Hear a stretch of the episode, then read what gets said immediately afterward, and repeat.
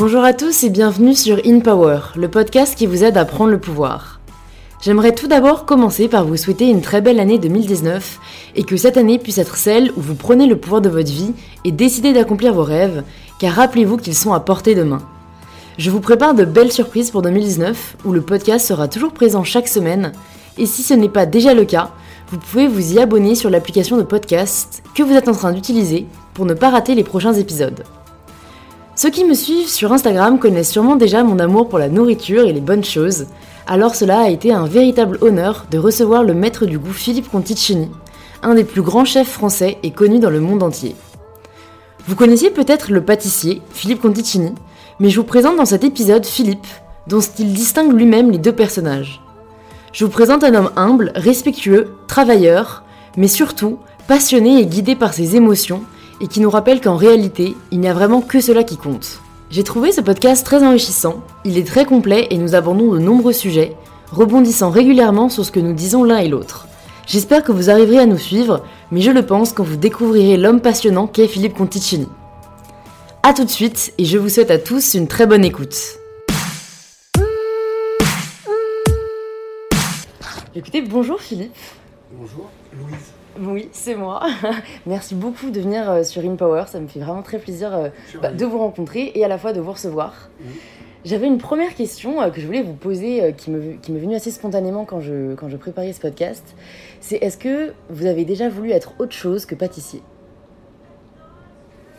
Alors, aussi loin que ça remonte, peut-être pompier ou policier quand j'avais 4-5 ans, ou je sais pas. Mais dès l'âge de 8-9 ans, mes, parents étaient restaurateurs, donc c'était, j'étais biberonné à la nouvelle cuisine. Ouais. Donc euh, dans ma tête c'était clair, on aurait un restaurant avec mon frère. Voilà, je ne me souviens pas avoir pensé, mais pas pâtisserie, hein, restaurant. Restaurant, d'accord. Et, euh, et, je me souviens pas avoir pensé autre chose. Et euh, voilà, et quand j'ai arrêté l'école, il aller travailler, il fallait travailler. Mhm. J'ai dit, bah, je vais faire de la cuisine, comme vous. En fait, j'ai commencé par la cuisine, alors qu'en fait, je pensais qu'à la pâtisserie. Je faisais des gâteaux depuis l'âge de 11 ans. Pas tout le temps, mais souvent. Comme on me disait c'est bon, euh, je continuais. Mm. Et euh, même si ça n'était pas certainement d'ailleurs. Et euh, parce qu'en fait, je suis un garçon très extraverti, ultra extraverti. Mais avec le poids petit à petit, parce que ça a commencé très tôt, en fait, je me suis enfermé dans une sorte de tour et je m'empêchais tout seul hein, mm-hmm. d'être ce que je suis. D'accord. Quelqu'un d'extraverti. Euh, et, voilà, et donc j'ai commencé par la cuisine, puis finalement je pensais qu'elle est qu'au gâteau.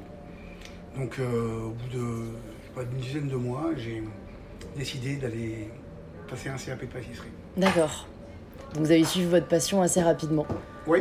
Et on vous y a jamais, euh, j'allais dire empêché, vous avez jamais douté de, de, ce que vous pouviez faire ou vous avez jamais douté de, de ce que vous vouliez faire? Non. D'accord. Mon père, oui.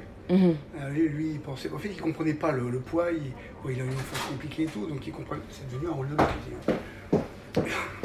il, comprenait, il comprenait pas le, poids, donc euh, pour lui, j'avais une tare. Donc il me disait, tu, finiras sous les plombs, enfin un truc gentil quoi. Mhm. Et euh, sauf que je l'ai cru évidemment jusqu'à l'âge de 20 ans. Donc ça a été compliqué après, mais, mais sinon, non, non, je, c'est ce que je voulais faire, quoi. Donc, j'ai suivi ce que je voulais faire. Mhm. Est-ce que vous considérez que c'est un milieu euh, difficile? Dans le sens où est-ce que c'est un milieu parce qu'en fait j'ai l'impression que c'est un milieu très très compétitif et où parfois euh, ça peut être euh, très solitaire. En tout cas, des, des, idées que j'ai, enfin, de ce que j'ai entendu, notamment ceux qui passent par la boulangerie au début, ou même par la pâtisserie, où en fait on va tout de suite viser l'excellence. J'ai l'impression que parfois on sacrifie le plaisir pour l'excellence Donc vous avez dit deux choses. Un, ça peut être solitaire et l'autre bah, en fait, l'autre, c'est que j'ai l'impression, du coup, du fait que c'est un milieu très compétitif, ah, voilà, et très élitiste, limite, on sacrifie peut-être le plaisir de faire des gâteaux au profit de l'excellence. C'est une vraie question, ça. Mm. Euh, en fait, en pâtisserie, on a, quand je dis on, c'est généralise évidemment, on a tous plein de défauts et on en a un gros en pâtisserie, c'est que si c'est pas techniquement compliqué, c'est pas bon. Ça va pas. Euh, on comprend pas en fait. Si c'est très simple, c'est pas intéressant. Je généralise, hein, bien Ouais, évidemment, mais ouais. c'est comme ça. Or, euh, peut-être on en parlera plus tard, mais j'ai compris euh, en 86 que c'était tout le contraire en fait. Pour attaquer le travail du goût, il faut simplifier la technique. Mhm. Donc, est-ce que c'est compétitif? À fond. Aujourd'hui, à fond, la pâtisserie a explosé depuis 7-8 ans, un peu plus, un peu moins, et on vit une période magique Ouais. en pâtisserie. Mais oui, c'est très compétitif. Et, euh, et, et même si c'est vrai que plein de pâtissiers se connaissent et certains sont adorables et, et très gentils, il y a quand même une compétition latente, si vous voulez, qui est, qui est en fait assez, assez forte. Voilà, assez forte. Et plus, euh, plus ça marche, ou plus ça se développe, ou plus ça, et plus ça sera le cas. C'est que le début. Ça va, ça va aller plus loin que ça. Pour la compétition. Euh, après, sacrifier le, le plaisir, je pense que ce qu'on sacrifie, parfois, beaucoup, c'est profondément ce qu'on est en fait. Au, oui, par rapport à la technique, qui en fait prend beaucoup de place, Mhm. qui est fondamentale évidemment, mais qui prend tellement de place qu'en fait on, on pousse la technique à un point extrêmement euh, euh, élevé. Là aussi, je généralise. hein. Et, et en fait, on, ben, pour beaucoup, finissent par oublier qu'en fait, ce qu'il faut, c'est mettre ce qu'on est dans ce qu'on fait. Mhm. Et il n'y a rien de plus important que ça. Parce que si on veut toucher quelqu'un, un peu comme Ratatouille, vous savez, quand le journaliste mange et qu'il se retrouve en enfance, Ouais. Euh, si on veut avoir une chance de toucher quelqu'un, vraiment, toucher son affect, c'est évidemment par ce biais-là qu'il faut passer. C'est-à-dire mettre ce qu'on est dans ce qu'on fait et essayer de faire en sorte que les saveurs, qui sont des mots en fait, on puisse les, ou les juxtaposer, ou les superposer, ou les associer les unes aux autres pour faire des phrases et donc en profiter pour exprimer qui on est et partager. Et ça, hélas, on commence à en être un petit peu là, mais c'est le début. Ouais. C'est le début. Comment ça va évoluer selon vous? Parce que j'ai l'impression que vous avez une idée assez euh, précise de, de ce vers quoi on va s'orienter. Alors en fait, j'ai évidemment, moi, je suis pas devin, hein, mais j'avais une idée précise dans les années 90, très précise, où j'étais sûr que la pâtisserie exploserait, Mhm. et notamment par le travail du goût, c'était évident, puisqu'on n'en parlait pas et c'était pas. C'est ce qui s'est passé. Ouais. Et, et c'est ce qui se passe aujourd'hui. Tout le monde pâtissier parle du goût, et, et tant mieux, c'est formidable. Mais sauf qu'on en est qu'aux prémices, en fait. Vraiment. Après, est-ce que chacun en est conscient? Je sais pas, mais euh, je vois bien quand je goûte, si vous voulez, on en est qu'aux prémices. Et moi, j'ai eu, c'est chance, pas chance, c'est comme ça. J'ai travaillé le goût à partir de 86. Donc c'est quelque chose qui est en moi.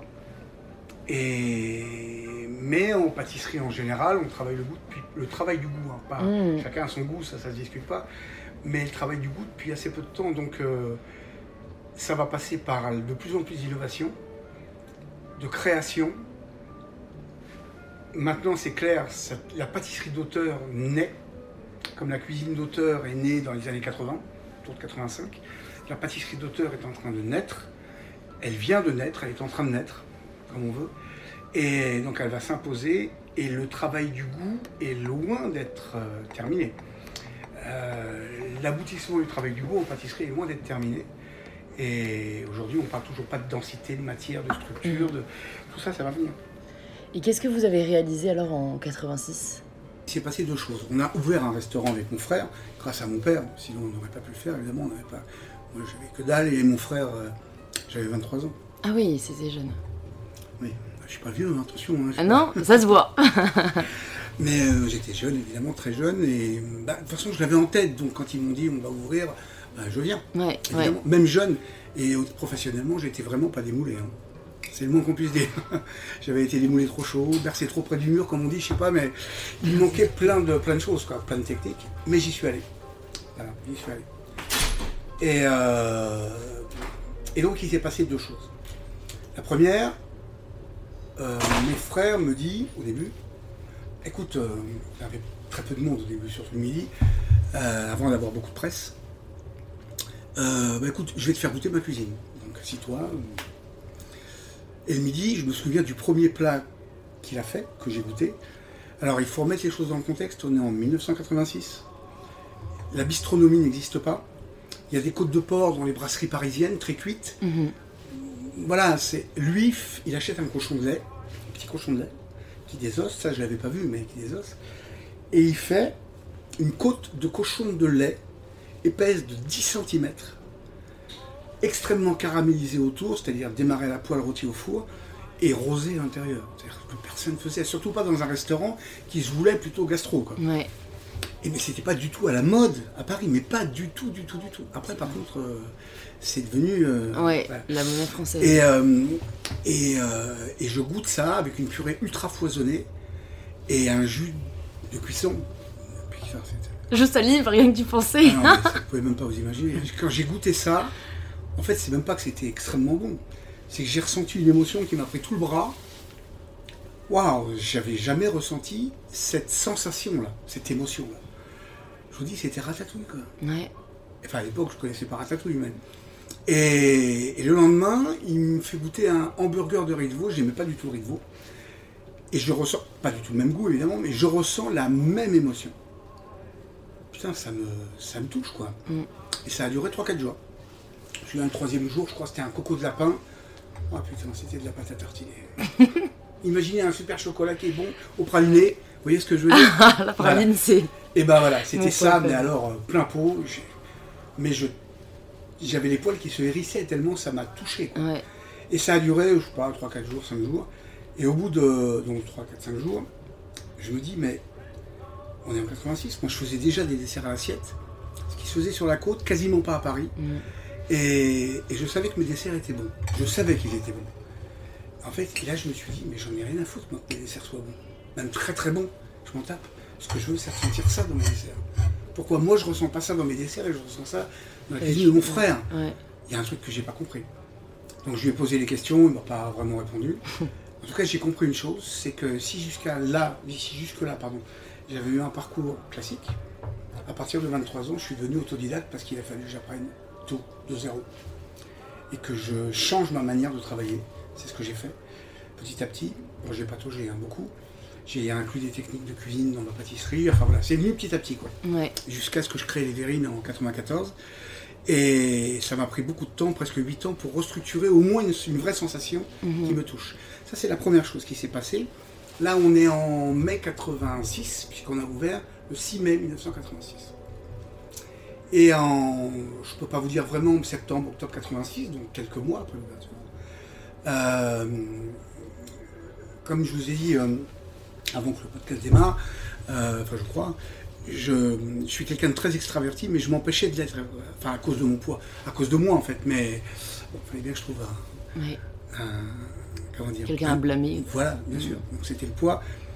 Et, euh, et je m'empêchais d'être extraverti. Ce qui, faut, ce, qui, ce qui fait que les gens qui avaient vu la presse, surtout à ce moment, après quelques mois, venaient voir les frères Conticini. Donc ils avaient vu le grand, qui a 7 ans de plus que moi, ils voulaient voir le petit. Et au début, je voulais pas trop. Et puis finalement, j'y suis allé, puisque les gens demandaient. Donc j'y suis allé une fois, deux fois, cinq fois, dix fois, vingt fois, je sais plus, enfin plein de fois. Et là, les gens avaient des réactions très spécifiques. Je me souviens, il me prenait le poignet droit comme ça, et pas le gauche, hein. le droit. Ça, c'est incroyable, ça. Parce que j'ai retrouvé la même, la même chose 23 ans plus tard, quand j'ai cofondé la pâtisserie des rêves. Il me prenait le poignet droit. Et il me disait presque la même chose, avec des mots un peu différents. Et là, donc en 86, il me disait euh, Philippe, parce que j'avais 23 ans. À l'époque, c'était c'était pas des jeunes gens qui allaient au restaurant.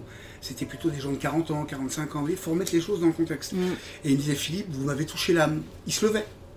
Vous m'avez touché l'âme avec vos gâteaux. Vous m'avez touché. Vous... Voilà. Enfin, il, il me parlait comme ça. Donc une fois, deux fois, dix fois.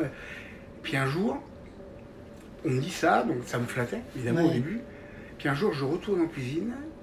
Et puis là, je me prends la tête et je me dis, putain. mais- Alors, dans la rue, par contre, j'avais le sentiment qu'on me voyait comme un. C'est un peu violent ce que je veux dire, mais comme un gros porc, comme un. Vous voyez J'étais pas à l'aise par rapport à ça. Et, et là, je reviens en cuisine et je me dis, mais, mais en fait, il me parle à moi, là. C'est à moi qu'il parle. Il, il, il voit plus les formes et il me parle à moi. C'est-à-dire, en fait, ce que je m'empêchais de faire, c'est-à-dire de vraiment communiquer, Mhm. même si j'avais des copains, des... et ben là, ça se faisait tout seul. Quoi. Et je me suis dit, mais c'est incroyable, en fait, ça se fait au travers de ce que je fais.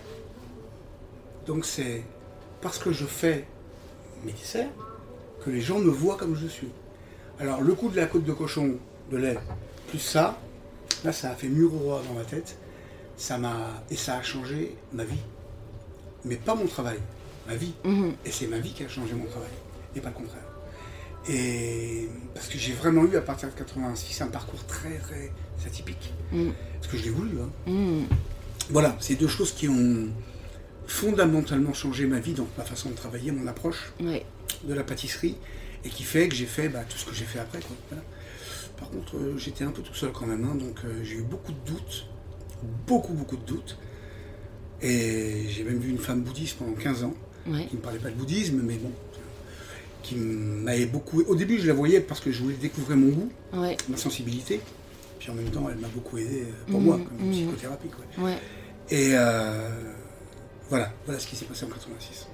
Et qu'est-ce qui vous a aidé, et peut-être vous aide encore, à surmonter vos doutes? Alors, dans le travail, on va dire, euh, on parle pas de soi comme ça, mais je vais quand même le faire. hein, Donc je mets Allez-y. vraiment entre d'énormes guillemets, d'accord Je ne suis pas l'un de long. hein. Donc il y a Philippe, c'est celui que vous avez en face de vous, et Philippe Conticini, c'est le travail, d'accord Ok. Donc quand je suis dans Philippe Conticini, quand je suis devant ce que j'ai à faire, depuis que j'ai créé les Vérines, et donc je fais une petite digression si vous le permettez, Mhm. quand j'ai créé les Vérines en fait en 94, euh, je m'étais déjà dit deux ans avant qu'il y avait quelque chose qui n'allait plus dans mes desserts. J'avais compris que c'était le contenant. Puis après, euh, le temps passe. euh. Et puis en juillet, je plus, juin 94, je prends un. Je descends pour faire un essai, il est 19h, je crois, avant le service. Dans une assiette, une sorte de quenelle de fromage blanc avec une salade d'herbe, un jus de betterave. Enfin, déjà, c'était assez créatif à cette époque-là. Enfin, j'ai toujours été très, très avant-gardiste. Et là, j'ai une idée. Voilà. J'appelle le sommelier, je dis, Mehdi, amenez-moi un verre à Bourgogne, j'ai une idée. Je prends le verre à Bourgogne, je mets tout en superposition verticale. Je passe de l'horizontale à la verticale. Et là, je prends le verre, je regarde comme ça et je fais. Ça s'est passé en 10 secondes. hein. Je fais, Putain, j'ai trouvé mon bébé. J'ai trouvé mon bébé. Et là, ça m'a hum, scotché. Mm. Tout seul, je me suis scotché. Et je me suis dit, ça va faire le tour du monde, ce truc-là. J'ai jamais gagné un radis avec, mais par contre, ça a fait le tour du monde. Et, euh, et depuis ce jour-là, j'ai toujours suivi ce que je ressentais, mon cœur. Ouais. Et donc, je n'ai aucun doute. Si je fais quelque chose qui me touche, je sais que ça va plaire aux gens. Mhm. Et que je vais réussir à les toucher, qu'ils soient chinois, japonais, anglais, français, brésiliens. Euh, Afrique, j'y suis jamais allé pour ça, si on a fait au Maroc, mais. Donc là, j'ai aucun doute. Aucun. En fait, j'ai, je suis ce que je ressens. Ça, c'est Philippe Conticini. Donc quand je, fais, je suis dans mon travail, ben, je viens chez vous, je prends ce qu'il y a dans le frigo, je vais vous éclater les papilles. Je vais vous faire ressentir des émotions puissantes avec des produits de même du supermarché. Bon, pas ce sont plus que ce soit de la merde, mais vous voyez, Ouais, ouais, je vois ce que vous voulez dire. ça, c'est. En fait, je, je, je me pose pas. Je peins. Voilà. Mhm. Pour moi, c'est de la peinture. Mhm. Je peins.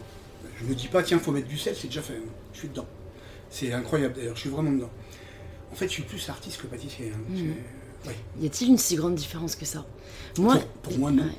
Parce que moi, vraiment, j'ai l'impression s'il y a un trait commun avec toutes les personnes que je vois sur le podcast, c'est que j'ai envie de leur donner l'adjectif ou la caractéristique d'artiste. Et, et comme vous dites, enfin, j'allais rebondir dessus, c'est en fait, c'est un revenir au fait que on peut faire du glorieux, on peut faire du beau, on peut faire de l'incroyable, mais la seule chose qu'on a tous en commun, être humain, c'est les émotions. Mhm. Et en fait, moi, ce qui me fascine, c'est qu'en fait, les gens qui ont tout compris, c'est ceux qui en reviennent à quelque chose de très, très primal. Mais pourtant, mais pourtant, encore aujourd'hui, il y a encore des gens qui, qui pensent à, à des choses beaucoup plus superficielles, quoi.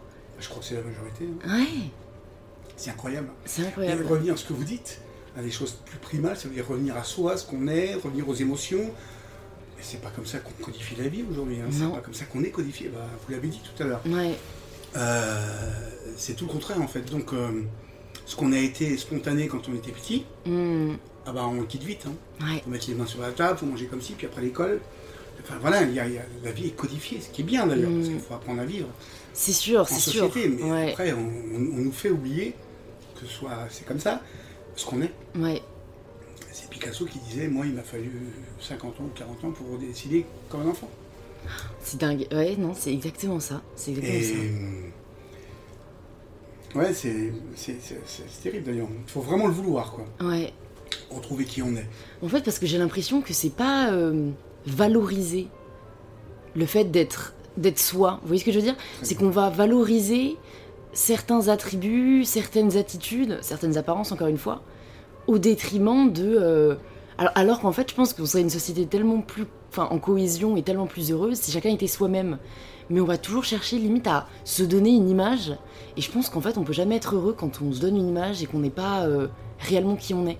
Et moi, ce qui me fait beaucoup de peine, c'est que certaines personnes aient, aient honte, limite, de qui ils sont. Parce qu'ils ne correspondent pas à ce que la société euh, nous montre comme étant. Enfin, érige comme étant un idéal ou un modèle. Voilà, vous êtes en plein dedans, je pense. hein. C'est. hum, En fait, ça, c'est une société d'image. Et c'est exactement ce que vous dites. C'est-à-dire, euh, tout le monde se met un masque. La plupart, dis tout le monde, pas tout le monde, Ouais, évidemment, ouais, mais ouais. beaucoup. On se met un masque et, et on veut surtout pas montrer qui on est vraiment. Puisque, imaginez qu'on soit gentil, qu'on soit un peu naïf, qu'on soit sensible, mais tout ça est pris pour des faiblesses. Ces- toutes ces qualités sont prises pour des faiblesses. Donc on ne veut surtout pas montrer qu'on a des faiblesses. Mhm. Donc on veut montrer qu'on est fort, qu'on maîtrise sa vie, qu'on parce qu'on a peur en fait. Enfin je dis on, euh, moi je suis. Enfin Vous avez dépassé, ouais. oui, c'est plus mon cas, mais ça a été Ouais. le cas. Donc euh, parce qu'on a peur, tout simplement. Mhm, mhm. On a peur. Ouais, et Tout comme, le monde a peur. ouais, comme on disait euh, aussi euh, off podcast, euh, c'est ce de là, à mon avis, où est né le jugement. Mhm. Et, c'est quelque chose que je dis dans, dans pas mal de mes posts, c'est que moi, à partir du moment où j'ai arrêté de juger les autres, j'ai arrêté de me juger. Et, et- et c'est en, a- et en fait, c'est on peut aussi faire l'inverse. En arrêtant de se juger, je pense qu'on arrêtera de juger les autres. Et que c'est un peu un mécanisme de défense. Et quelque chose que je trouve assez horrible, et c'est pourtant quelque chose qui est vraiment très présent dans notre société, c'est qu'on va essayer de juger les autres pour se sentir mieux. Et en fait, je trouve ça terrible qu'on ait besoin de descendre des personnes pour se sentir valorisé. Et pourtant, c'est tellement. Enfin, j'ai l'impression que c'est monnaie commune. C'est temps comme ça. Ouais. Besoin de dévaloriser l'autre pour se sentir plus. euh, euh, pas plus fort, Plus mieux, important, euh, ouais. Enfin, c'est, c'est extrêmement superficiel. Il n'y a que l'argent qui compte. Mhm. Il n'y a que l'argent qui compte. Vous pouvez mettre ça dans tous les sens. Il y a même des gars qui, qui ont beaucoup d'argent, moi, qui sont milliardaires. Ils spéculent aujourd'hui hein, sur la fonte des glaces, sur le réchauffement climatique, pour forêts du pétrole, pour, comme ils ont spéculé sur la chute de la Grèce, les subprimes, pour gagner de l'argent. Quoi. Compliqué tout ça. J'ai l'impression que, que vous en êtes assez détaché euh, de l'argent aujourd'hui. Ah, Euh, ouais, est-ce que ça a toujours été le cas? Non, enfin, c'est pas que ça ait toujours été le cas, c'est que ça m'a fait du mal en fait, Mhm. toujours. Euh, mes parents sont partis de rien. Ceci dit, je vous ai pas dit la deuxième hein, pour les doutes. hein. Je vous ai parlé de Philippe Conticini. C'est vrai, Philippe. pas de Philippe. À venir. Non, non, mais je, voilà, je vais y revenir. Euh, les, les- mes parents sont partis de rien. En 56, je crois, ils avaient une, une boîte de sardines dans leur mariage. Ils avaient rien, mais rien de rien. Ils savaient rien, ils connaissaient rien. Et mon père, qui était la vraie locomotive, à force de travailler, beaucoup travailler, travailler, travailler, travailler, ben, en l'espace de 15, ouais, 15, 16, 17 ans, mais ils ont fini par gagner de l'argent. Ben, ils travaillaient tout le temps. Ouais. Donc monter un d'abord être plongeur, puis euh, enfin voilà, ma mère a beaucoup travaillé, mais elle a suivi. Et ils ont fini par gagner de l'argent, donc euh, bah moi j'ai suivi quoi, j'étais petit. Donc Mhm. ils ont acheté un appart, double appartement, il y avait 200 mètres carrés, tout ce qui est plus moderne à l'époque, hein, avec un écran de cinéma qui descendait. Enfin moi j'étais, euh, enfin je me posais pas de questions quoi, Ouais. c'était super. Ouais. Euh, puis mes parents ont divorcé en 118, ce qui était normal d'ailleurs avec tout ce qui se passait. Et euh, mon père, lui, de son côté, a toujours fait les choses bah, comme il avait toujours fait. Donc il n'a pas eu de problème d'argent. Ma mère, elle, de son côté, en fait, elle ne savait pas, donc elle a tout perdu. Et moi, je vivais avec ma mère, donc j'ai j'ai vu le mal que ça a pu faire à ma mère et le mal que, que ça va faire. Mhm. Et donc l'argent a toujours été euh, source de, de- pas de difficulté, mais de douleur. Mhm. Donc aujourd'hui, l'argent, c'est un moyen, il en faut, on n'a pas le choix. Mais, euh, mais en fait, je m'en fous. Moi, tout ce que je gagne, je le donne à ma femme. Quoi. Vous voyez, c'est pour ma femme, ma fille, moi, je m'en fous. Quoi. Je, je profite. Mhm.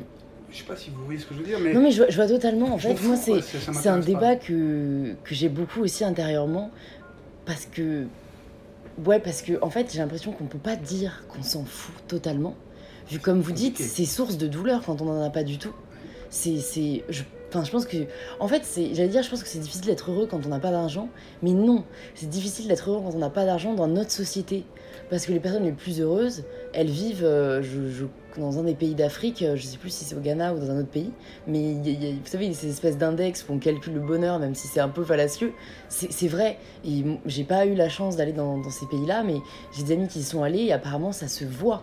Ces personnes-là respirent le bonheur. Parce que je pense que le bonheur est très lié aussi aux attentes et, et- et ce qu'on a. Et en fait, vu qu'on est dans une société où on voit ce qu'on peut avoir, mais quand on l'a pas, on a cette espèce de sentiment qu'en fait, du coup, on peut pas être heureux. C'est ça qui nous rend malheureux. C'est le fait qu'on n'atteint pas les attentes qu'on a pour nous-mêmes ou que, que les autres atteignent. Mais donc, à mon avis, dans notre société, c'est difficile d'être heureux quand on n'a pas un sou. Et d'un autre côté, je n'envie pas les personnes qui en ont beaucoup, beaucoup, parce qu'on peut s'y perdre très, très vite. Quand, quand on pense que c'est source de bonheur. Ah bah là, je Parce que, comme vous dites, c'est un moyen, c'est pas une fin. Ah ben on s'y perd complètement. Puis Ouais. surtout soi-même, quoi. Là, on s'en trouve pas. hein. Et j'ai vu, euh, comment elle s'appelle, c'est la blonde là, qui, qui a fait une sextape il y a 15 ans. Là. Clara Morgan Non, euh, américaine, la, la- Kim Kardashian Non, bah elle aussi, j'imagine. mais, euh, euh, ah, la blonde, Ah, ça me dit rien, là, une la, blonde. la fille de. Si, si, vous la connaissez. La fille des. Hilton, Paris Hilton. Ah oui, Paris Hilton, ouais. Hilton, c'est ça. Euh, Il y, a, y une pub qui passe en ce moment, ou qui est passée à la télé, et en fait elle dit, je sais pas si c'est une pub ou je ne sais rien, elle dit en fait, moi ce que j'aime c'est donner du bonheur aux autres. C'est bien. Hmm. Et elle dit, en fait, à chaque fois que je vois des gens, bah, je fais un selfie avec eux parce qu'ils aiment tellement être avec moi et me voir et me toucher qu'en fait ça leur donne du bonheur. Quand j'entends ça, complètement défoncé la fille. Complètement défoncé quoi. Vous, vous voyez, vous, Ouais. elle est dans une bulle, mais elle est complètement à l'ouest quoi. C'est ça donner du bonheur. Non mais enfin, sans déconner, euh, je veux dire, elle peut se trouver, j'en ai rien à secouer quoi, Paris Hilton. Ouais. En fait, de personne, sauf si les gens sont des gens euh, humbles, euh, Touchants, euh, touchants, voilà, euh, le plus eux-mêmes possible. Hmm. Hommes, femmes, peu importe l'âge, jeune, vieux, grand, petit, mince. Je suis d'accord, ouais. enfin, voilà quoi, il y a. Et. C'est chaud quand même. ouais. Comme vous dites, on peut s'y perdre facilement. hein. Ouais. Et. hum, Vous avez de la chance de vous en être détaché quand même. Parce que je pense que c'est difficile, hein. Alors, Parce qu'en plus, vous êtes exposé. Chance, euh, je dirais pas ta chance, c'est. Il fallait le vouloir. Oui, c'est vrai. C'est vrai. C'est vrai. Oui, parce que Ouais. quand j'ai commencé à voir cette femme, elle m'a mis mon, le nez dans le caca en 92 ou 13. La première fois, je ne voulais plus y retourner tellement ça avait touché mon ego et finalement j'y suis allé. J'ai eu une chance de maigrir, de... euh, j'y vais et j'ai bien fait. Ça m'a beaucoup aidé. Après, j'ai rencontré ma femme, tout ça, voilà. Ouais. Mais euh, la chance, on se la provoque. Ouais. Ce que Je suis vous très d'accord. aujourd'hui, c'est vous qui l'avez voulu. Je crois. Non, mais vous avez raison, c'est. pas bien, mais je crois. Ouais, non, mais c'est un débat que, bah, en fait, c'est c'est marrant, c'est limite la conversation que j'ai eue avec ma soeur jumelle, parce que j'ai une soeur jumelle, où je lui disais, euh, bah, pareil, j'avais dû euh, rencontrer quelqu'un de très inspirant, ou être allé à un événement vraiment incroyable, et, et je lui dis, mais quand même, j'ai de la chance. hein. Et c'est elle qui m'a dit, bah, en fait, Louise, enfin, si tu retraces le, le- le début et comment c'est arrivé, c'est vrai que tu l'as provoqué. Et en fait, c'est vrai, euh, c'est à chaque fois, bon, bah, j'ai voulu faire ça, donc ça m'a permis de faire ça. Et après, bon, la chance, ça entre quand même en jeu, enfin, dans le sens où on aurait pu ne pas. euh, Oui, mais vous l'avez provoqué. Mais je, suis- je suis d'accord que ça se provoque. Mais en fait, c'est toujours très dur à dire, je trouve. euh, Enfin, je, trouve que pareil, on est dans une société où c'est dur d'être fier de soi. Et moi-même, encore une fois, c'est de l'éducation que j'ai reçue, c'est très mal perçu de dire c'est bien ce que je fais. Ou... Et, et moi-même, moi, je vais le dire avec une espèce de. Ma bouche va le dire et mon corps va tressailler parce que. c'est- Enfin, moi, en tout cas, j'ai beaucoup de mal à. Ça, ça veut dire que Je trouve ça narcissique, vous en avez fait. du... ah, ça veut dire que vous avez du boulot encore. Pour, euh, par rapport à l'ego, par rapport à tout ça. Mm. Euh, c'est gentil ce que je dis, hein, c'est pas Bien sûr, pas mal. oui. Et, euh, mais en fait, je pense, hein, mais encore une fois, ce que je vous dis, c'est moi qui pense, c'est pas du tout une vérité. hein, chacun pense euh, comme il ou elle a envie de penser. Mm. pas- Et il ou elle aura raison. Vous voyez, c'est chacun. Ouais, mais après, le débat, je trouve que le débat nourrit. Ah, enfin, moi, j'ai déjà changé d'avis, entre guillemets, Mm. parce que des personnes m'avaient montré des points que je trouve très vrais. Ça, c'est vrai. Le débat, ça nourrit, ça peut nous permettre d'évoluer. Mm. Et après, chacun pense ce qu'il veut. Oui. Et, euh, pardon. Et euh, je- moi, je le vois comme ça. Il n'y a, pas besoin d'être fier ou pas de soi.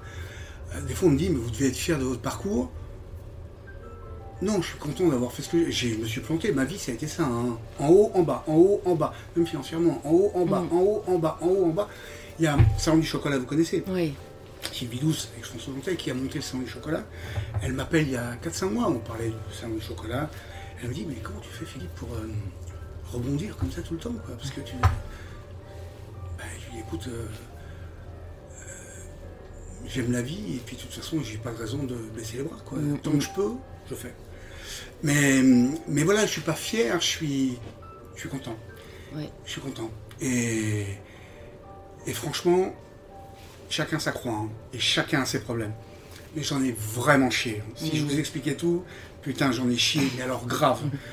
Mais ce serait à refaire pour avoir rencontré ma femme, eu la fille euh, qu'on a aujourd'hui, Cara, euh, même si elle a 17 ans et qu'elle est en plein dedans, quoi, vous voyez ce que je veux dire C'est l'âge difficile. Hein, euh, d'avoir vécu ce que j'ai vécu, fait les tonnes de choses que j'ai fait, ah, je refais, je refais. Ouais, ouais. Et pourtant, ça a été très Ouais. compliqué. Et j'en ai vraiment chié. C'est c'est quelque chose qui revient aussi beaucoup dans le podcast, le fait que souvent, il faille limite passer par des moments très sombres pour arriver à ce qu'on voulait vraiment ou, ou au bonheur en fait. Et, et je, je l'ai dit plusieurs fois, moi je trouve ça quand même très triste en fait, de se dire euh, qu'il faille passer par des moments difficiles, parce qu'en en fait moi j'ai peur des moments difficiles, alors qu'en soi, euh, comme vous dites, c'est la vie, hein, il faudrait peut-être pas tant les sacraliser Non. ou... Vous en aurez, vous en aurez. hein. Ouais, c'est ça. Je pense qu'il faut savoir l'accepter et, et- et encore une fois, je pense que ça permet encore une fois, oui, de, de, de rendre ce qu'on a déjà beaucoup plus. On est peut-être beaucoup plus euh, reconnaissant, euh, beaucoup plus, beaucoup plus humble que quand la vie nous a toujours souri, quoi. Et il y a une question que je me posais aussi qui est un peu liée à euh, ce dont on a parlé, c'est le fait que vous êtes quand même dans le milieu voilà de la haute gastronomie. Je sais pas si la pâtisserie ça entre dans le mot oui, gastronomie. ouais. Euh, et du coup, c'est quand même un milieu qui est très vite regardé, qui est très épié, qui est très médiatisé. Est-ce que ça a été difficile à vivre, cette médiatisation et cette exposition? Non. Non, parce que. D'abord, un, je l'ai jamais voulu. Mhm. Elle est venue, donc je l'ai pris comme elle était. Et euh, je n'ai jamais calculé quoi que ce soit, fait un plan de carrière, et pour cause. Les- à chaque fois que j'ai fait des choses, par exemple aller ouvrir une- un café-boutique, pâtisserie quoi, pour euh, Petrosian à New York, la seule chose à laquelle j'ai pensé, c'est que j'ai eu peur en fait. J'espère qu'ils vont aimer mes gâteaux. En même pas deux mois et demi, trois mois, j'ai fait la une du New York Times, Mhm. section Dining Out. Hallucinant quoi. En cinq mois, je vous jure, tous les Américains, New York, hein, Mm. tous me connaissaient mon nom.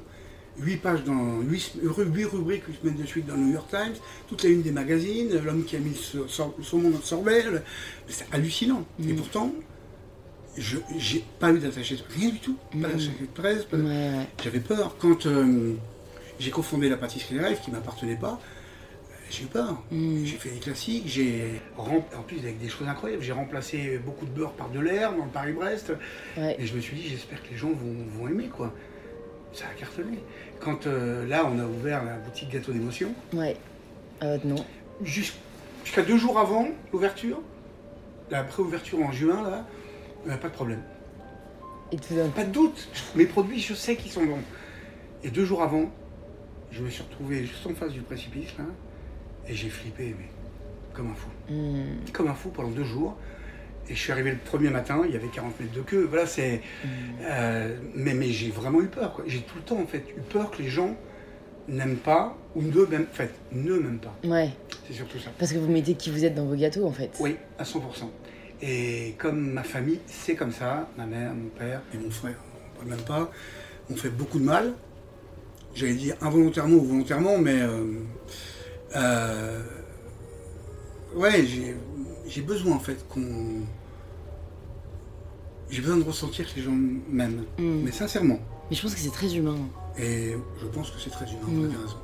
Ouais. Qu'on recherche la validation euh, inconsciemment en fait. Mhm. Alors qu'en soi, est-ce qu'on en a si besoin que ça? En tout cas, en fait, je trouve que je trouve que c'est humain et que d'un certain côté, on a besoin encore une fois d'être aimé. Mais je pense qu'il faut, enfin, savoir en tout cas s'aimer et se valider soi-même avant de rechercher celle des autres. Parce que sinon, on ne vit qu'à travers euh, la reconnaissance ou qu'à travers euh, l'amour de ses pairs. Et, et c'est aussi un écueil dans lequel on peut tomber si on se pose pas la question en fait. De est-ce que j'aime vraiment ce que je fais Est-ce que je ne le fais pas pour quelqu'un d'autre? On peut, on peut faire des pauses, vous inquiétez pas. hein. Oui, je pourrais Vous couper. voulez un autre, quelque chose? Euh, non, moi ça ira, merci. Moi, je veux bien un autre DK, ça vous dérange pas? Il me dit, Ça vous dérange pas, non, ça vous dérange pas. Il va vous répondre Oh, oui. il, il- il adore. Ah non, c'est fini.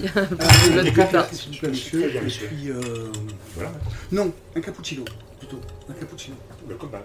Double. Non, non, juste un cappuccino. Normal. S'il vous plaît, monsieur. Très bien, monsieur. Et Vous avez raison. Et en fait, vous avez raison. J'ai mal dit les choses. Faites bien de le dire parce qu'en fait, j'ai mal dit. Ça peut être mal compris ce que j'ai dit parce que j'ai. Oui, j'ai besoin qu'on m'aime. Mais j'ai appris à m'aimer ouais. et à. Ah, génial, c'est pour vous. Oh, bon, on a une livraison en direct. je, je-. Il va d'abord le. Je vais vous l'expliquer. Donc, euh, euh, non, j'ai appris à, à m'aimer et à, à aimer juste la personne que je suis Hmm. et à m'aimer comme je suis. Alors, euh, après, j'irai sur Philippe et les, et les doutes. hein, Ah oui, c'est vrai, il faut pas oublier. Hein. Ça veut dire liberté, ça veut dire plein de choses, tout ça. Ouais.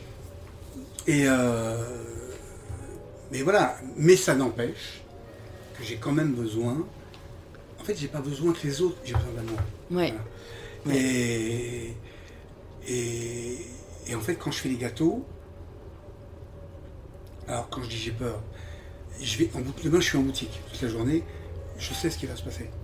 On va avoir la queue, il va y avoir du monde, et les gens vont être euh, autant, ils vont venir pour les gâteaux que pour moi, je le Hmm, sais, hmm. et ils vont être d'une extrême gentillesse. En fait, les gens m'aiment beaucoup. En fait, les gens m'aiment, en général. Sauf, euh, jamais faire On peut 100%, faire mais les gens m'aiment. Mais Mm. les- il y a quelques temps, je me suis dit, mais pourquoi les gens m'aiment comme ça? Puis finalement, je me suis dit, ben, je crois qu'on récolte ce qu'on sème, quoi. Donc, euh, ça doit venir aussi de moi. Ouais. Voilà. C'est comme quand j'étais à l'hôpital en 2010, j'ai eu 35 opérations du ventre pour une erreur médicale extrêmement grave. Ah oui. Deux mois de coma, six mois de réa. euh, Oui. euh, quand m'ont, enfin, septicémie, péritonite aiguë, tous les organes suraffectés, euh, le cœur qui battait plus, enfin j'étais mort. C'est ce qu'ils ont dit ma femme d'ailleurs, il va partir. C'est le moment d'appeler vos amis parce qu'on va tout faire, il Ah va ouais, partir. ouais. Et sur 100 personnes, ils me l'ont dit euh, 50 fois ça, il y en a 99 qui décèdent. C'était très grave, j'étais, j'étais mort quoi. Je- ils ont fait tout ce qu'il ne faut pas faire sur un, là, des, des coutures, des sutures, sur du pur, enfin, de toute façon j'étais, mort. Mm. Donc ils ont tout essayé. Ils m'ont sauvé la vie, bref. Et, euh, et pourquoi je vous dis ça? Mince, pourquoi je dis ça? En fait, il y a une raison. On a besoin d'amour. On récolte ce que l'on sème. Oui, absolument. Suivez bien. Ouais. On comme ce qu'on s'aime et. hum, mince.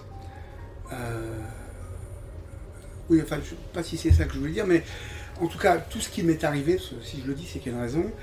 Euh, par exemple, euh, quand les gens viennent en boutique, euh, beaucoup, hein, en fait, pas mal de gens, le ceux qui me suivent, le savent, Mm.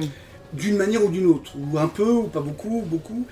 Et beaucoup de gens, me- c'est marrant, hein, me prennent le bras comme ça, ils me disent Prenez soin de vous, monsieur Conticini, hein, ça va, vous allez bien. En fait, ils s'occupent de ma santé. Ils sont bienveillants, ouais. So- Voilà, c'est le mot exact. Mm. Moi qui suis quelqu'un d'extrêmement bienveillant, et ben les gens sont très très bienveillants. Et ça, je trouve ça génial. Je trouve ça très beau comme. euh, je sais pas si on appellerait ça une euh, qualité, une émotion, une, euh, une attitude, mais je trouve que la bienveillance, c'est quelque chose que j'admire beaucoup. Parce que c'est pas. C'est pas naturel en soi. Enfin, ça, ça peut l'être, mais ça vient quand même. euh, je trouve que ça montre que c'est une bonne personne, quoi. Se soucier Je de l'autre. euh. La bienveillance, c'est fondamental. Mm. Et je pense qu'elle doit être présente tout le temps. Même quand je fais, que j'en fasse ou que j'en fasse pas une émission de télé ou n'importe quoi, un concours. euh, D'abord, j'ai du mal à porter un jugement. Je le fais si on me le demande parce que c'est l'émission qui demande ça. Ouais. Mais en fait, le jugement, c'est ce que vous pensez. Mm. J'en ai rien à secouer. Quoi. On- Je juge pas les autres. Oui, je le dis après vous, mais c'est ce que vous m'avez dit. Mm. Moi, je juge pas les gens et donc je le fais si c'est une émission de télé, si c'est un concours, mais enfin, je le fais avec beaucoup de bienveillance. Quoi. Et surtout, c'est très différent de juger un produit qu'une personne. Vous voyez ce que je veux dire? Ah bah oui. Vous ne jugez pas. euh, Ah bah non, ça n'a rien à voir. hmm. Non, ça n'a rien à voir. C'est sûr que l'émission, les professionnels, là, les mecs, c'est des pros, ils font des tartes, je dis n'importe quoi, au citron avec ce qu'ils veulent. Bon, ça c'est leur travail. Donc Mm. là, je porte un, un jugement, en tout cas une note, un avis. Voilà, Mm. sur le travail, pas sur la personne. Ben non, ça je ne me permettrai pas. Mm. Et, mais même, même si je porte un jugement euh, sur le travail, même là, je vais être bienveillant. Même si c'est des professionnels. Mm. Des fois, il faudrait peut-être moins, mais je, ouais, je le suis quand même. Et par contre, dans mon travail au labo, jamais je gueule, jamais j'ai un mot déplacé. Je n'admets pas qu'on ait des mots déplacés vis-à-vis des femmes. Que j'ai quand même la moitié de femmes dans mon labo. Jeunes femmes, ça je n'admets pas. C'est insupportable pour moi. En fait, ce qui est insupportable, c'est la lâcheté. Mm. C'est la veulerie. Tous ces, tous- toutes ces choses-là. Par exemple, il y a les toilettes. Moi, j'y vais pas beaucoup. J'y suis pas tout. Regardez, je suis là avec vous. Je suis pas au labo là. Mm. Mais si je vais aux toilettes, si c'est pas propre, mais partout, chacun va aux toilettes, doit nettoyer les toilettes à fond. Hein. C'est-à-dire, je dis à fond, c'est mettre du produit. Si c'est pas le cas, je rentre dans le labo, je pète les, quand je dis je pète les plombs, c'est je leur dis arrêtez vos conneries. Quoi. Putain, en plus, il y a la moitié des femmes, donc ceux qui salissent les toilettes, c'est pas elles, hein, c'est vous. hein. Donc euh, c'est insupportable. Vous voyez, c'est insupportable. Il faut respecter. Voilà. Et le respect, c'est comme, voilà, comme la bienveillance, c'est tellement important. Mm. Et je sais pas pourquoi je vous parle des chiottes, mais euh, Mais c'est un très bon exemple. c'est Ça venait du cœur, je crois. voilà, c'est ça. Je, je suis bienveillant. Excusez-moi. Oui, Ouais. ça venait du cœur. Ah, mais ça c'est important. Et euh, et par contre, voilà, c'est ça que je voulais dire. Dans le travail, je suis très directif. Je crie pas, je gueule pas, mais je suis directif. C'est-à-dire que je suis, c'est le travail. Mm. Pas là-bas pour enfiler des perles, quoi. C'est même si je suis extrêmement bienveillant et gentil, je suis très directif. Mm. Voilà, c'est quand Julien qui est au R&D, il fait du R&D, quelqu'un rentre, non, on frappe avant de rentrer. Ouais. Et je lui dis à Julien, c'est votre pièce, Julien, faites-vous respecter. Les gens doivent frapper, doivent vous respecter. Mm. Celui qui est responsable du frigo, il nettoie les seaux avec la crème, tout ça. Non, bah, tout le monde doit corner ses seaux. S'ils ne sont pas cornés, tu le prends par la main, tu lui mets la tête dedans et tu lui expliques respecte-moi. Mm. Moi, je vais me faire engueuler ou je vais me faire. Il faut se faire respecter. Ouais. Il faut que les gens nous. Bah non, si les, gens- les gens veulent du respect, il faut quand même qu'ils nous respectent. Il faut qu'on se respecte soi-même. Mais bah, tout ça, c'est. Ouais. Marrant, je vous parle des chiottes, de respect, tout ça. Non, mais c'est très intéressant, j'aime bien. Et surtout, ça me fait penser à une, euh, une vérité qui, pour moi, aussi a beaucoup de mal à être appliquée dans notre société. C'est fais ce que je dis, mais pas ce que je fais. Mais comme vous dites, et c'est très vrai que le respect, il y a beaucoup de personnes qui attendent ce respect de la part des autres alors qu'eux-mêmes ne la respectent pas. Et moi, dans ma tête, c'est c'est une attitude assez. euh, Enfin, je, je- je- je la vois, je la remarque, mais j'ai du mal à comprendre. Parce que je me demande pourquoi on se met à ce point-là aussi peu à la place des autres. Très égoïste. hein. Ouais. Quand on est enfant, déjà, il n'y a que soi. Mm. Et puis après, on apprend petit à petit, mais putain, on est égoïste. hein. Puis la société nous fait vivre vraiment. Plus, c'est- plus on est égoïste, plus on s'en- on s'assoit, moins on est grégaire, plus ça arrange tous ceux qui gouvernent et qui dirigent et qui ont de l'argent. Donc euh, c'est très vicieux tout ça, hein. c'est hum, très vicieux. Mm. Vous voyez le Japon où je vais depuis plus de 25 ans travailler, je connais pas bien le Japon, mais je connais un peu le Japon. Euh, ah, ils ont des résultats extraordinaires dans les entreprises, pas de problème. Mais c'est quand même le pays où il y a le plus de suicides chez les jeunes, quoi, à 17 ans. Mm. Tellement on les conditionne dès qu'ils sont petits. Autonome. faut faire pour tout le monde, Mm. mais. Enfin voilà. Ce que vous dites en fait est. juste. Et du coup, vous mentionnez vos voyages et je, vous ai- je voulais vous en parler un peu parce que vous avez quand même euh, allé dans pas mal de pays, vous avez même vécu dans pas mal de pays. Qu'est-ce que vous avez retenu le plus de vos voyages? Parce que c'est très nourrissant, je trouve, euh, que ce soit la confrontation des cultures, des attitudes, des mentalités. Donc je me demande si vous êtes déjà demandé ou si vous réalisez ce que vous en avez ressorti le plus de vos voyages. À quel niveau? Je dirais au niveau humain. Personnellement? Ouais, au niveau humain. D'accord. Je peux vous répondre pour le travail aussi, mais là C'est c'est vrai. personnel. Ouais, là c'était personnel. Euh, une immense richesse. Une immense richesse de découvrir des, des gens qui culturellement absolument rien à voir avec moi, qui ont des codes qui sont radicalement différents de ceux que moi j'ai pu, enfin qu'on a pu nous inculquer. Donc euh, une immense richesse. En fait, la différence, c'est la richesse. Pour moi, c'est ça. La différence, c'est la richesse. Donc évidemment, euh, euh, que ce soit à Shanghai, en Chine, ou en Corée, au Japon, à New York, je allé beaucoup. C'est en fait, de découvrir leur culture, au travers de mon métier, bien sûr, mais d'aller beaucoup plus loin, de découvrir leur culture. Je me souviens à New York, euh, chaque fois que je montais dans un taxi, euh, je posais toujours la même question. Les mêmes questions. Il y a combien d'habitants à New York? C'est grand comment? À chaque taxi. Hein.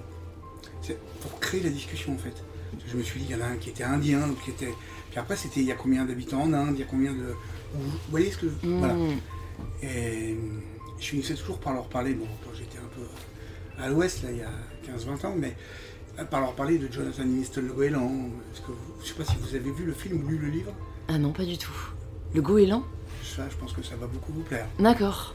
Jonathan Livingston le Goéland. Bah, je suis ravie en plus, du coup, vous partagez la recommandation à, à nos auditeurs et je la noterai euh, Ah, personnellement. C'est un, des trois livres qui m'a le plus marqué. D'accord. Alors, je parle pas des grands auteurs, ça c'est autre chose. Oui, oui, oui. Mais, euh, c'est pas mais- souvent mais- ceux qui marquent le plus, hein, d'ailleurs. Le, le mec qui a écrit ça, ça, ça plaît. Je pense qu'il est décédé, Richard Bach. Ouais. Il a écrit d'autres romans qui sont bien, mais pas celui-là. Celui-là, c'est Le Petit Prince, bien sûr, vous connaissez. De Saint-Exupéry. L'alchimiste de Saint-Exupéry, l'alchimiste, c'est Paulo Coelho. Ouais. Bah voilà, Jonathan Livingston, c'est ça, c'est c'est la même veine. D'accord. Et voilà, c'est un goéland, mais en fait, c'est les hommes, quoi. Ce sont les hommes, au travers d'un goéland. Extraordinaire. Et donc voilà, je, je leur parlais toujours de enfin, complètement rêveur, quoi. complètement utopiste à 200%. Une grande richesse, je tire une immense, immense richesse, ce qui m'a fait devenir encore plus utopiste Mm. que je ne l'étais, de plus en plus, et je crois que je n'ai jamais autant été que maintenant. Et en réfléchissant, je me dis, merde, c'est sûr que je vais rien changer, je vais pas changer le monde, mais en réfléchissant bien, ce sont les utopistes qui ont fait bouger les choses. Ouais. Gandhi, euh, enfin plein d'autres, hein. mec, euh, utopiste quoi, Mm. ils y croyaient, Mm. personne n'y croyait sauf eux, et les choses ont bougé. Moi, j'ai pas du tout ces ambitions-là, mais je ne changerai pas. J'a- J'allais vous demander si vous pensiez qu'on a besoin d'être utopiste, donc du coup vous y avez répondu euh, Ah, 100%. sans le vouloir. En fait, je suis totalement d'accord et je trouve que c'est. Enfin, en fait, ça aide à l'optimisme, ça aide à beaucoup de choses, ça aide à être heureux. Après, est-ce que aussi. En fait, il faut pas tomber juste dans euh, le trop grand décalage? Parce que je pense que il y a des gens très tristes parce qu'ils sont très utopiques. Et du coup, il y a un tel décalage avec la réalité qu'ils ne peuvent jamais être heureux parce que le monde dans lequel ils vivent ne correspond pas à ce qu'ils voudraient. Donc je pense qu'il faut savoir rêver et, et- et être utopique, dans- optimiste, c'est-à-dire savoir ou imaginer que le monde sera meilleur demain ou en avoir sa propre vision, tout en étant satisfait dans le monde dans lequel on vit. Parce que sinon, euh, bon, il y a quand même un, un décalage. Hein Il y a un gap important. Ouais. Et est-ce que vous auriez Vous pu, super optimiste, c'est super. est-ce que vous auriez pu vivre euh, ailleurs qu'en France? Ouais, au Canada, ouais. Ok. Ah, j'aurais adoré. Mais ce sera jamais possible. Ah bon? En soi. Non, parce Rien que n'est impossible. ma femme est, elle a des responsabilités. D'accord. Elle travaille euh, euh, pour l'administration, elle est euh, responsable. euh, enfin, c'est une grosse tête en fait. Ma femme, j'ai jamais bien compris ce qu'elle fait, mais elle s'occupe plutôt de la partie écologie à Bercy. Elle, elle- c'est pas elle qui décide, mais elle distribue l'argent dans la région. ouais, ouais. Bref, c'est son travail, quoi. Ouais. C'est sa vie et. Puis en plus, euh, le Canada, il fait chaud l'été, il fait froid l'hiver. Ouais. Et là, c'est pas possible. hein. Même Ouais. la Suède, où je lui ai dit, on va y aller. L'été, il fait bon, il fait 25, 25 degrés. Ah non, c'est pas possible. Rien que de savoir que c'est la Suède, c'est pas possible. C'est au Maroc, minimum. Vous voyez ce que je veux dire? Ouais. C'est là où il fait chaud. D'accord. Alors que moi, c'est le contraire. Quoi. Je voudrais la Laponie, là où il fait froid. Enfin, découvrir des choses qui me paraissent complètement hallucinantes. Ouais. Je suis d'accord que les pays du Nord m'attirent beaucoup aussi, surtout en termes de paysage. Bah, ça doit Je veux dire, euh, la Norvège, j'ai envie de la faire, euh, à la, la randonnée, euh, les, les aurores boréales. Ça euh, doit être magnifique. Ouais, ça doit être magnifique. Magnifique. Bah non, je le Non. tout seul. C'est pas grave. Il y a hum, une question aussi que j'ai envie de vous poser, c'est si demain tout s'arrête et vous n'avez plus le droit de pâtisser, qu'est-ce que vous faites? C'est une bonne question. Bah, ça a failli m'arriver quand même. Ouais. Après mes opérations, oui, j'ai perdu euh, 80% de mon bras et de ma main. J'ai eu un plexus brachial en plus, comme Jamel Debbouze, sauf que Ah lui oui. s'est déchiré, il Ouais. n'a plus de main, enfin il peut plus s'en Moi ça s'est distendu, donc j'ai récupéré 20%, 25%. Ouais. Et vous voyez, je peux plus pocher par exemple, faire des macarons. D'accord. Après, j'ai pas besoin de les faire, j'ai des gens qui font très bien. Laetitia qui fait des lives avec moi, qui est partout, qui m'accompagne, elle poche très bien et j'en ai rien à foutre. Pas au début, non, j'ai eu du mal à l'accepter, mais Ouais. C'est bon, j'ai autre chose à foutre que de pocher des macarons, même si euh, j'adore ça. Hmm. Vous voyez Mais j'ai plus besoin de le prouver si vous Voilà. voulez. J'ai- pas besoin de prouver que je sais faire des macarons ou que je sais les pocher. Ils sont déjà délicieux, les macarons. Cet après-midi, j'ai un atelier macarons. euh, Oh, j'adore. C'est- Je crois que c'est ils sont à tomber. de, de, tout- de tous les desserts, s'il y a un truc que je pourrais manger le plus, c'est les macarons au chocolat. C'est vrai? Ouais. Là, cet après-midi, je vais faire un macaron. Oh, vous verrez les photos. Si vous voulez. Et euh, bon, ceci dit, si vous avez le temps, venez. hein. Non, vous n'aurez pas le temps. bah, j'ai un examen demain. Ah, vous avez un Ouais. examen de quoi? J'ai un examen, euh, ça s'appelle l'économie des médias à l'heure du numérique. Oh la vache. Ouais. Ah, bah, Sciences Po, ça rigole pas. hein. Ouais, ça rigole pas. ouais. En plus, un samedi, c'est quand même super méchant. hein. Putain. Ouais. C'est dur pour moi. Rien que d'entendre ça, déjà, je suis perdu là. Moi, c'est le petit prince, hein. vous savez, je suis. euh, I believe I can fly. Et euh, c'est pour ça que j'ai un associé qui, lui, est très terre à terre. Ouais, il faut, il faut balancer parfois. Ah, bah oui, là, il rigole pas. lui. Heureusement, parce que moi, je suis. euh, Et. Oui, donc vous n'aurez pas deux heures pour venir faire euh, macaron. Ah, malheureusement, j'aimerais beaucoup, hein, mais une prochaine fois. Ce n'est que partie remise. hein. Je, je, je veux vous me laisser, vous me dites, ou je vous contacte sur Instagram. Ouais, Si vous voulez venir avant les fêtes, là, il y a, comme en plus il y a des annulations, venez avec une amie. ouais, avec Et plaisir. je vous assure, ça va vous Mm, plaire. ouais, ouais, je- Bon, je- reviens à ce que vous Ouais, me du coup, si jamais vous ne pouvez plus Si je peux plus vous pâtisser, ben quand euh, je vais vous répondre en vous donnant deux exemples. En 98, quand j'ai quitté la table d'envers, j'étais dégoûté, mais écœuré en fait. Non pas de mon métier, mais de tout ce que j'avais vécu à cause de mon frère, enfin, écœuré. Je voulais arrêter le métier parce que j'étais, euh, je vomissais en fait.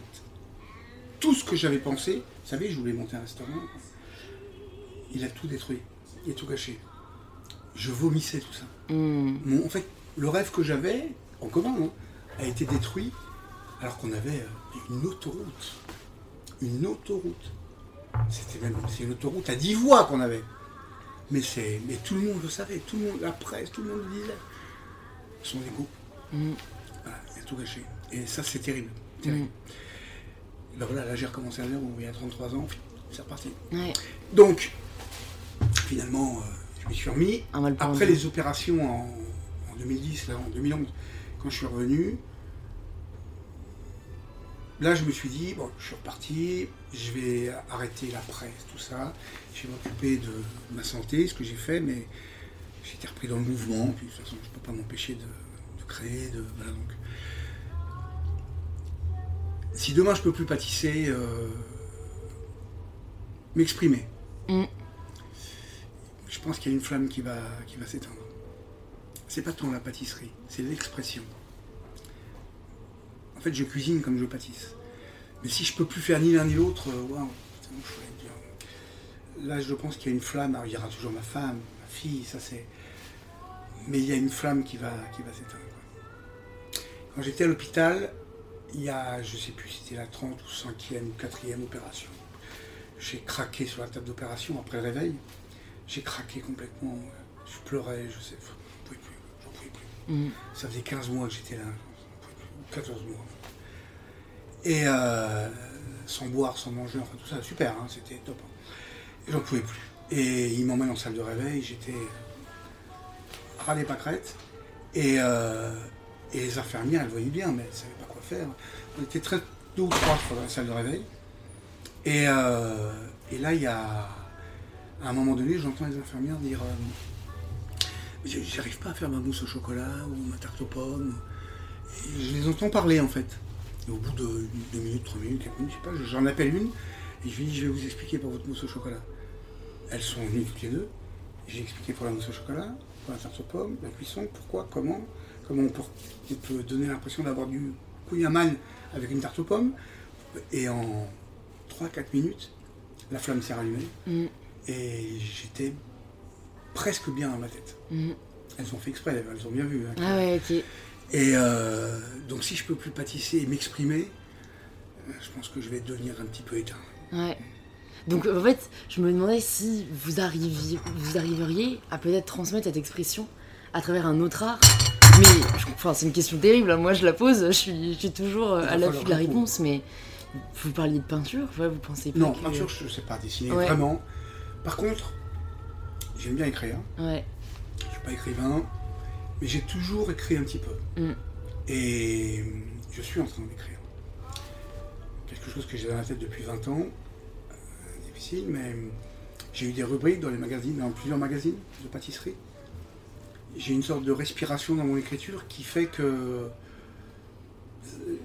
Peut-être que je le reporterai là-dessus. Ça pourrait euh, être un autre Ça vecteur. pourrait, ça pourrait matcher. Bon, la pâtisserie euh, reste euh, le number one. Oui. Il y a deux petites questions que je voulais vous poser pour finir parce que bah, malheureusement l'heure tourne, même si j'aimerais euh, rester là. Je pense qu'on aurait beaucoup de choses à se dire encore. Mais ceci, n'oubliez pas Philippe. hein. Ah oui, il faut. pas- Bon, bah alors allez-y, Philippe et les doutes. Et après, je poserai mes deux Oui, dernières parce questions. que je vais parler de Philippe Conticini. Ouais, Par contre, moi, des doutes, j'en ai toujours, tout le temps. d'accord. Tout le temps. Je... Mais c'est normal, et il faut en avoir. C'est Napoléon qui disait euh, s'il n'y a pas de doute, il n'y a pas d'évolution, et surtout on va sous-estimer l'ennemi. Non, non, j'ai des... j'ai beaucoup de doutes, mais des doutes sains.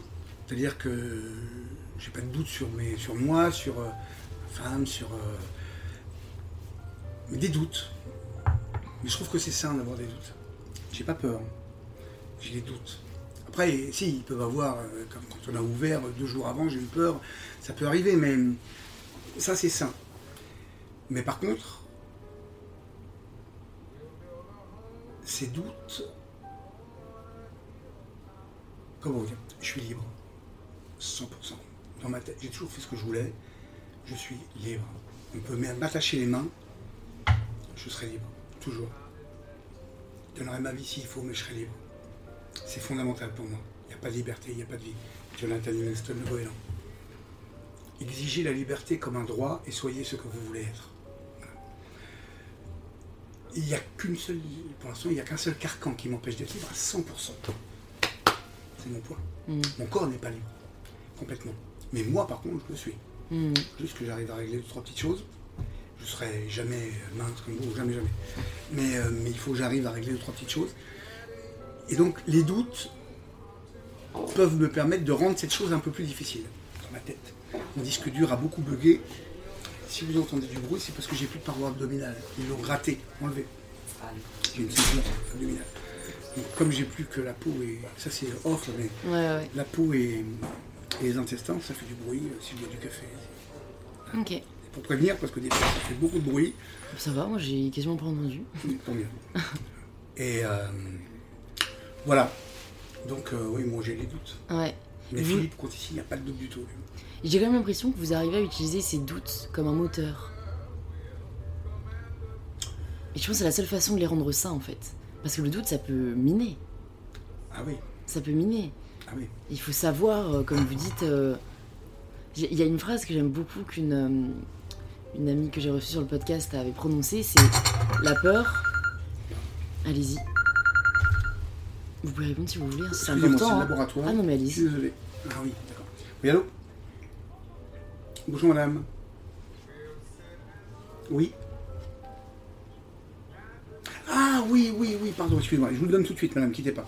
Excusez-moi. Allez-y. Allez-y. Je vous le donne tout de suite, quittez pas.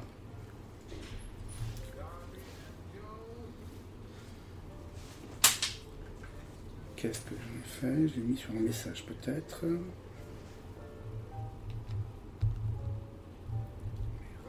Ah, vous m'entendez madame? Ah, Attendez, bougez pas. Voilà. C'est le 1A 11 85 048. Bah dis donc, il est long. Ah bah oui, mais moi je vous dis j'ai un badge hein, pour rentrer, mais le code, je, voilà, c'est celui-là. Oui. 1A 11, A, oui. allez-y, 85 048. c'est ça. 1A 11 85 048. C'est ça. Entendu. C'est parfait, merci. Merci madame, au revoir.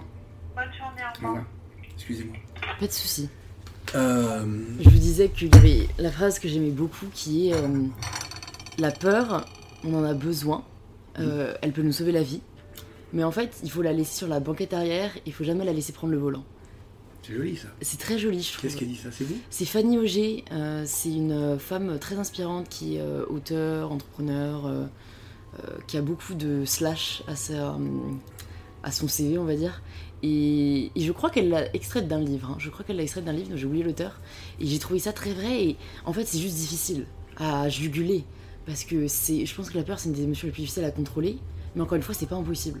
C'est pas impossible. Ouais, Mais c'est dur. mais c'est dur. Wow. Du coup, je vais vous poser mes deux dernières petites questions.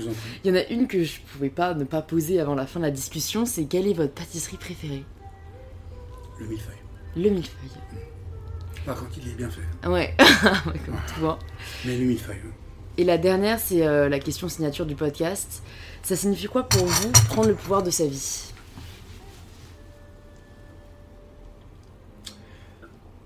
Ça signifie euh,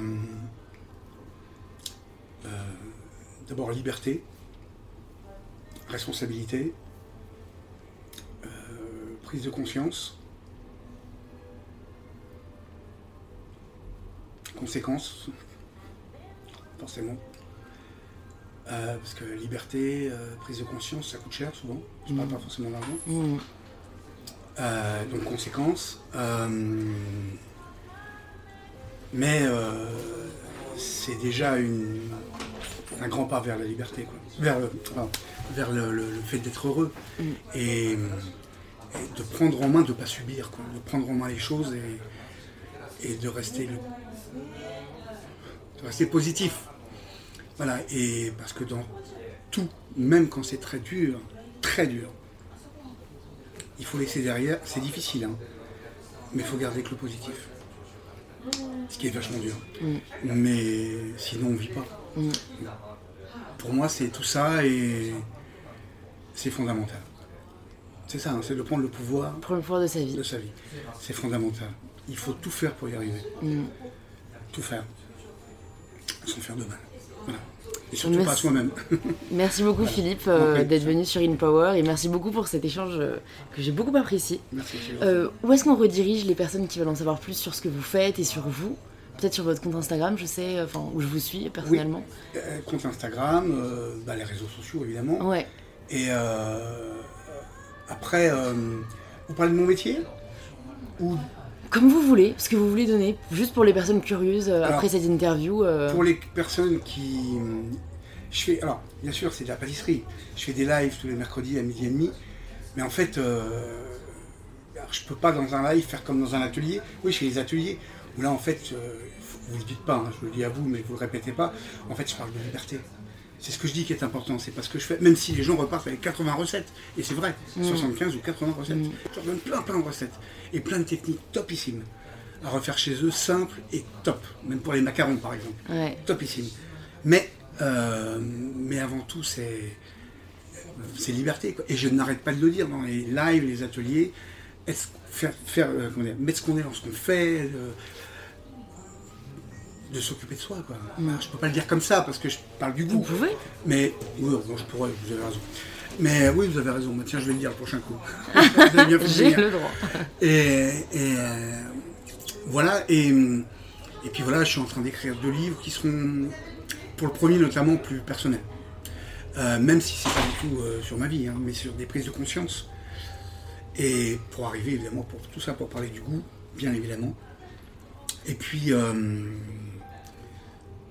et puis après, j'ai fait des bouquins, j'en ai fait 21, mais c'est des bouquins de cuisine.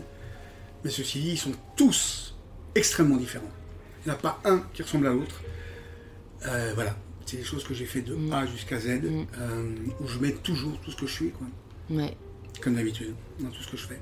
Et pour euh, les Parisiens également dans votre nouvelle boutique rue de Varennes, Oui, Philippe Varennes. gâteau d'émotion. Ouais, gâteau d'émotion, Je 37 rue de Varenne, et puis dans quelques mois, il y en aura une deuxième. euh, ou à Tokyo, il y a deux boutiques, mais Ah ouais, c'est plus loin, Ouais, c'est un peu plus loin. Un Mais bon, peut-être qu'il y a des Japonais qui nous écoutent. peut-être. Bon, moi, je Et mettrai, voilà. je mettrai tout ça dans les notes du podcast pour Bah, que les gens s'y retrouvent. C'est gentil. Merci beaucoup à vous, Philippe. Mais je vous en prie, c'est moi qui vous remercie. Très gentil. Merci beaucoup, Louise. Merci beaucoup de s'être joint à nous pour cet épisode avec Philippe Conticini. S'il vous a plu, n'hésitez pas à nous le faire savoir sur les réseaux sociaux en nous taguant. Cela nous fait toujours très plaisir de voir vos posts et stories. Un grand merci également à ceux qui prennent une minute pour laisser un petit 5 étoiles sur Apple Podcast. C'est ce qui me soutient le plus. Et je vous dis à la semaine prochaine pour le tout nouvel épisode d'InPower.